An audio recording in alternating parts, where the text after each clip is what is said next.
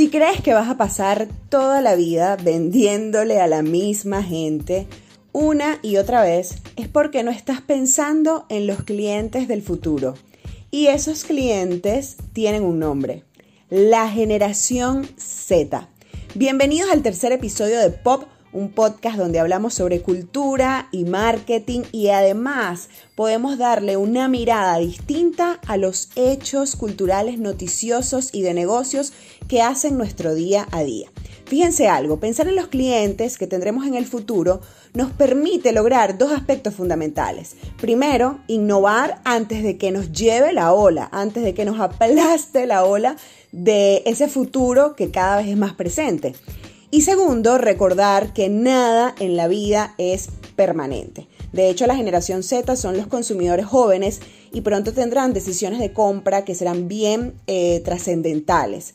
Eh, hay autores además que no se ponen de acuerdo en las fechas exactas de estos Gen Z, pero se estima que la mayoría nació desde el año 1995 hasta el año 2000 y que estos Z se les compara de hecho con la generación grandiosa de 1928-1946 que fueron sobrevivientes de la Segunda Guerra Mundial y de la depresión económica.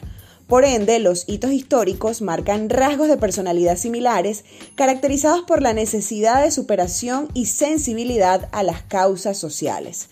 Algunas de las características de la generación Z son las siguientes. Según la revista digital Pro Marketing, el poder de compra de esta generación alcanza desde los 44 billones de dólares hasta los 600 billones de dólares gracias a los gastos que hacen sus padres en ellos, pero es una generación muy pragmática porque nació con la crisis y ha aprendido a resolver económicamente todos los asuntos y situaciones. Además, los Z deciden mucho mejor sus compras porque han crecido conscientes del impacto ambiental y la desigualdad salarial en muchas áreas de consumo. Nacieron con el acceso a la información y es súper difícil hacer que eh, una información que nosotros les digamos que es veraz, ellos la tomen así sin hacer su investigación previa. Y además, pese a que sus medios son digitalmente sociales, sus hábitos de consumo son muy rápidos, videos de máximo 7 segundos, y no pasan tanto tiempo como los millennials, como mi generación, en redes sociales. Ellos prefieren chatear con sus amigos o disfrutar de experiencias cara a cara, lo que supone un gran reto para las marcas que no están acostumbradas a crear eventos en el mundo real. De paso, el dinero no es su única motivación, ni casas ni propiedades patrimoniales. Experimentan en áreas donde no siempre poseen las mayores habilidades y son socialmente comprometidos con una causa de impacto mundial o local.